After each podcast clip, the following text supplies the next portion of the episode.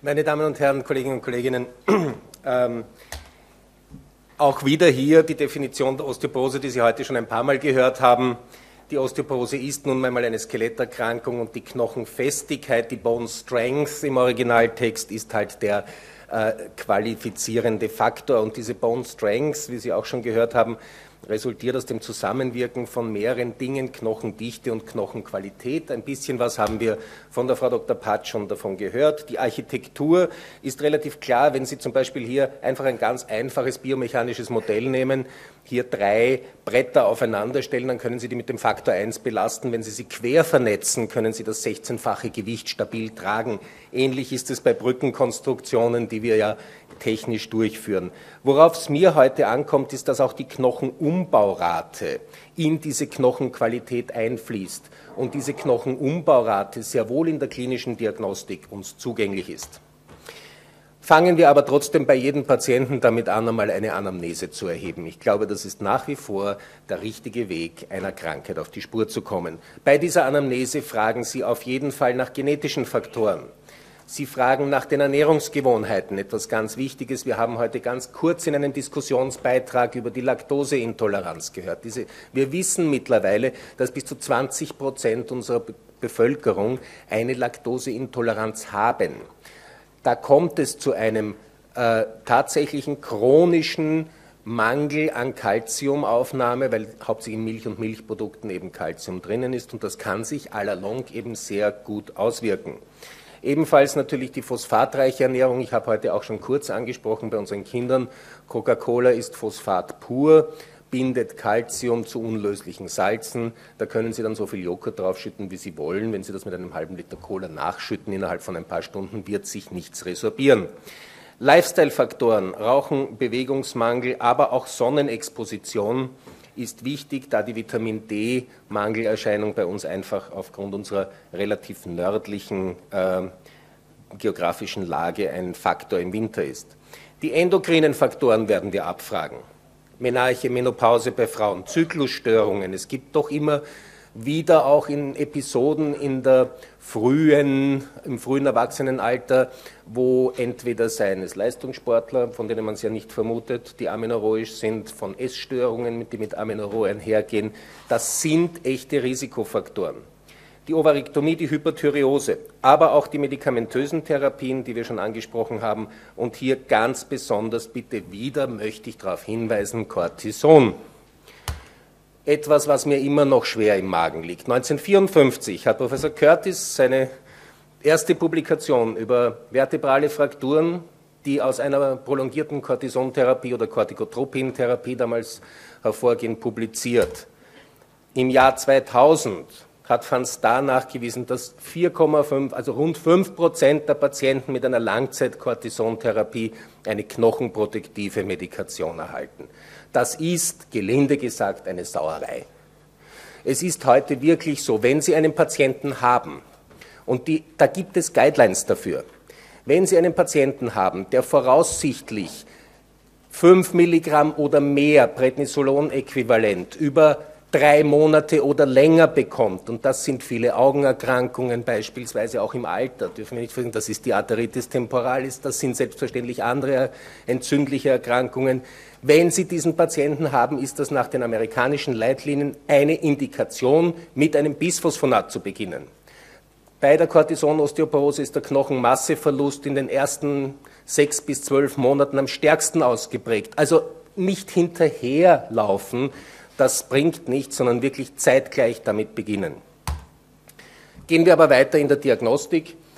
Nun, das sind jetzt die wunderschönen Fälle, die wir kennen. Wenn ich einen solchen Patienten in meiner Ordination sehe, ein Tannenbaumphänomen, diesen ausgeprägten Rundrücken, deutlichen Größenverlust, dann liegt die Diagnose sehr nahe.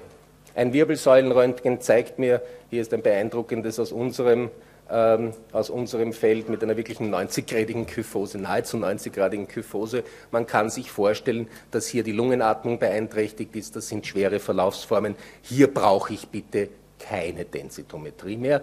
Hier brauche ich den Ausschluss einer sekundären Osteoporose und eine Therapie.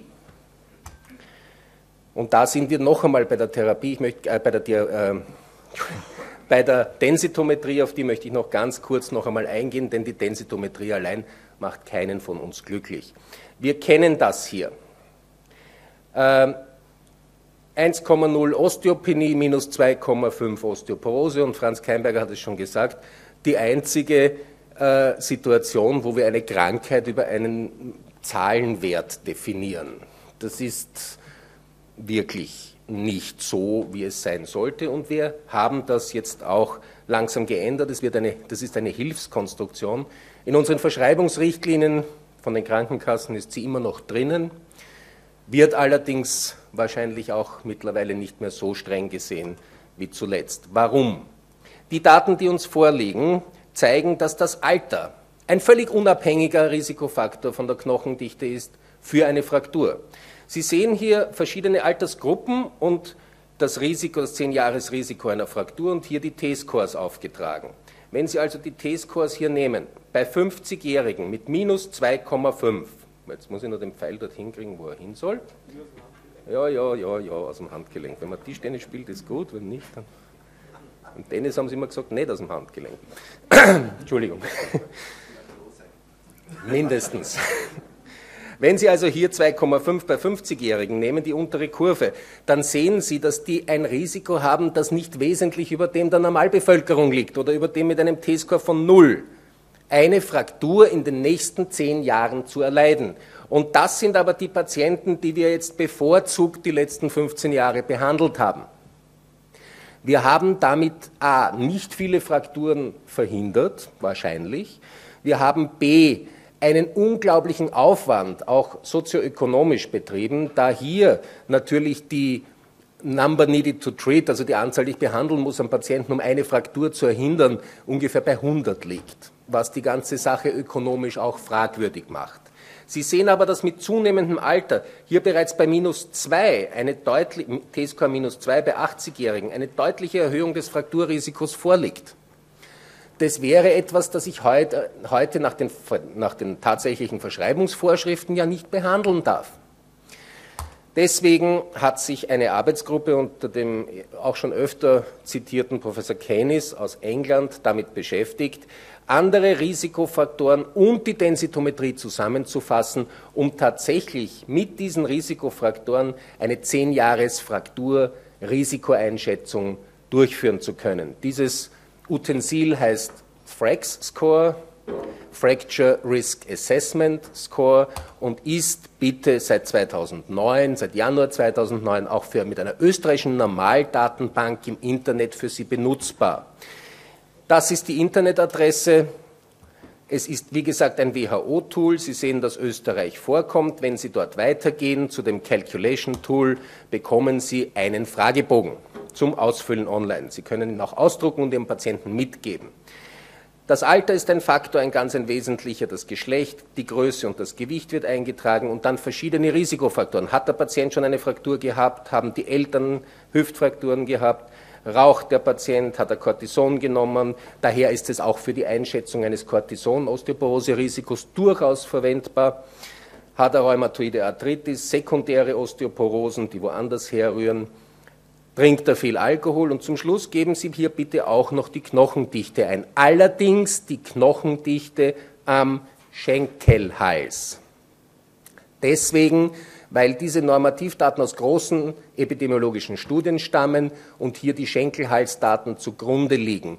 Die liegen deshalb zugrunde, weil sie auch von der tatsächlichen technischen Durchführung wesentlich weniger störungsanfällig sind als im Alter vor allem aufgrund der Abnützungserscheinungen der Spondylose der Wirbelsäule, Wirbelsäulenmessungen.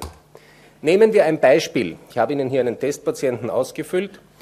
Eine 68-jährige Patientin, mit positiver Familienanamnese und einem T-Score am Schenkelhals von minus 2.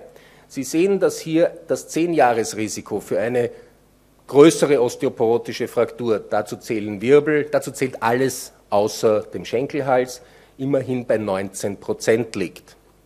Das Risiko für eine Schenkelhalsfraktur oder Hüftfraktur liegt bei etwa 5 Prozent. Dieselben Daten, selbes Gewicht, nur zehn Jahre später Entschuldigung, da habe ich jetzt 78 hätte ich schreiben sollen, das ist ja 78 angegeben, zehn Jahre später.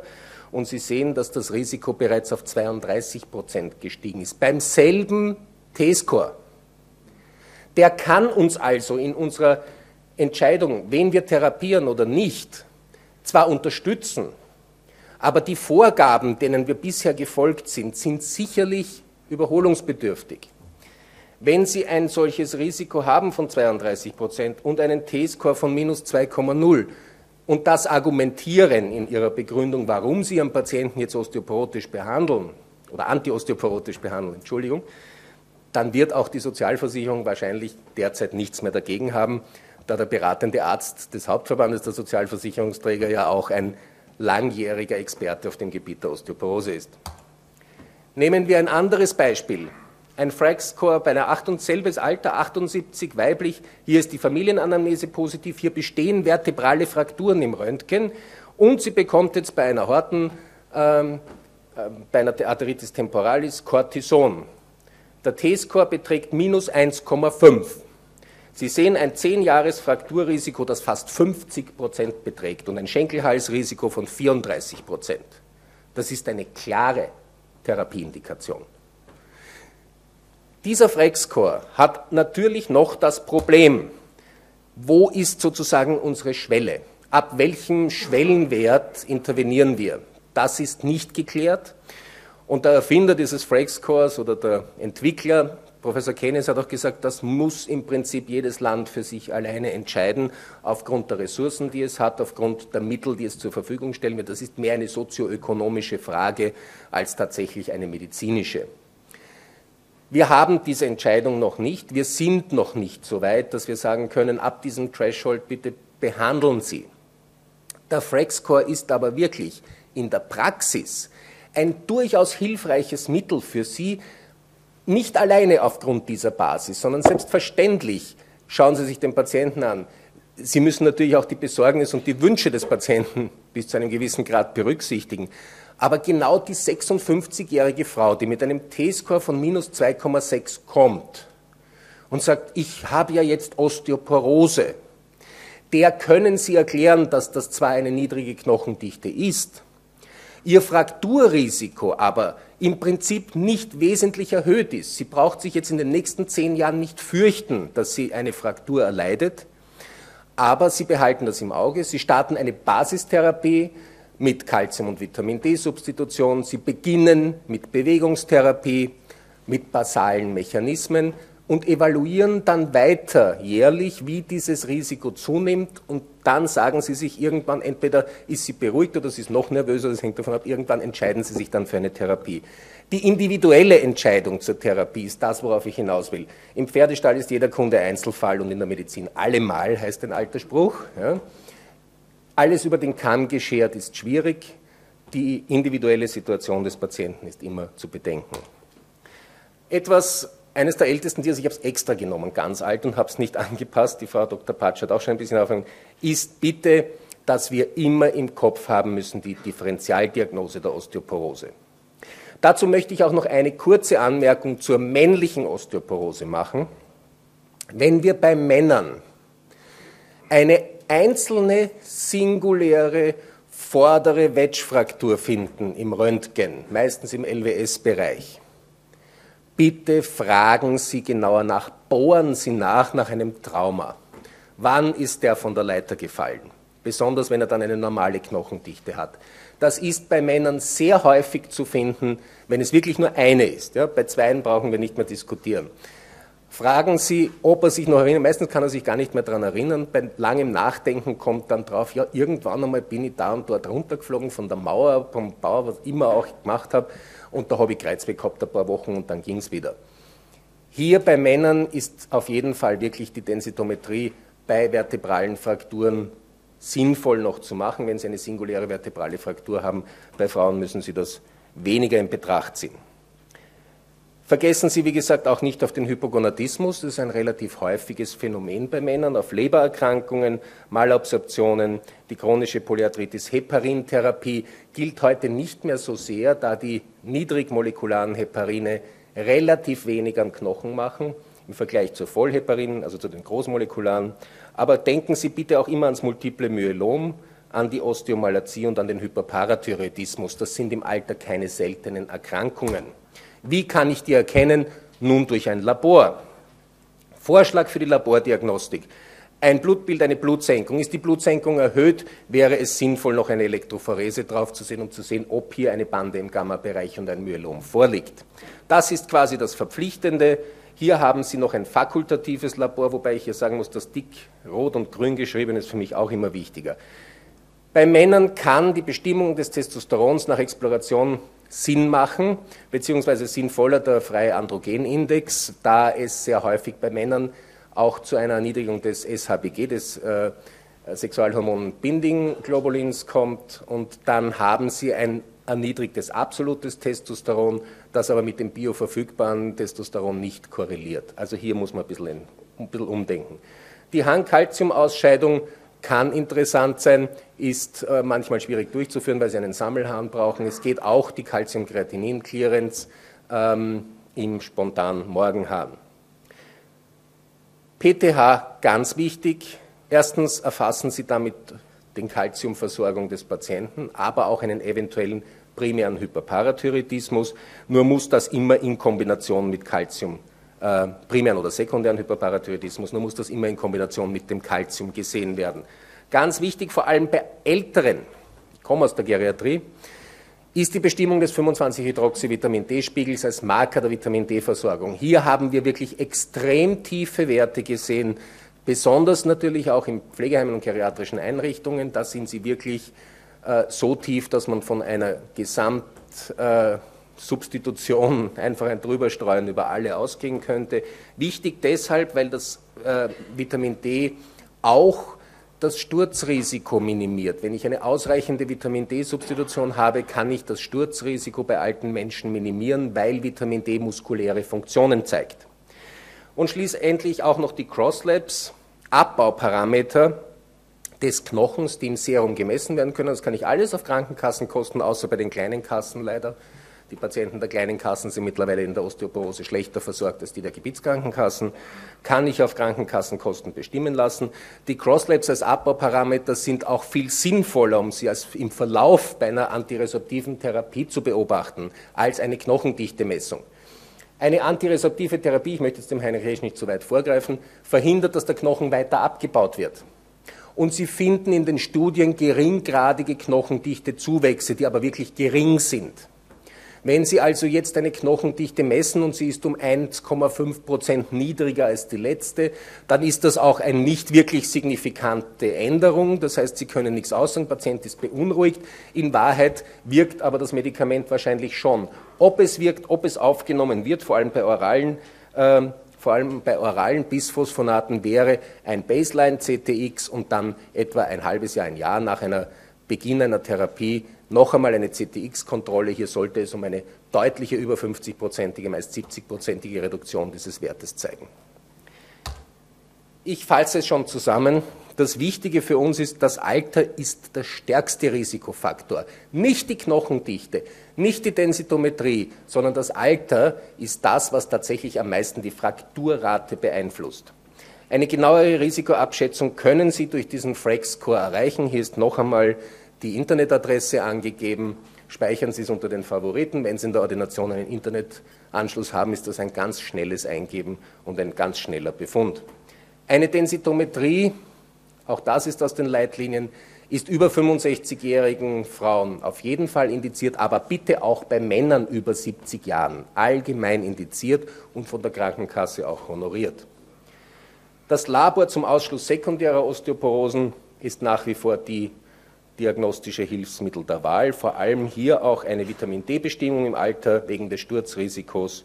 Der Hyperparathyroidismus, den dürfen wir nicht vergessen, das ist eine andere Erkrankung als die Osteoporose. Und bitte, wenn eine präexistente Fraktur festgestellt wird, dann tun Sie nur die sekundären Osteoporosen ausschließen, aber fangen möglichst rasch zu behandeln an. Je rascher Sie behandeln, desto eher profitiert der Patient, denn die Refrakturierungsrate bei Wirbelfrakturen im ersten Jahr nach einer Wirbelfraktur liegt bei fast 30 Prozent. Wenn Sie das tun und wenn der Trend, den uns Heinrich Resch gezeigt hat, wirklich wahr ist, dann haben wir in Zukunft viel mehr ältere Menschen, die sich vor Stürzen nicht fürchten und vielleicht solche Hobbys noch wahrnehmen. Vielen Dank für Ihre Aufmerksamkeit.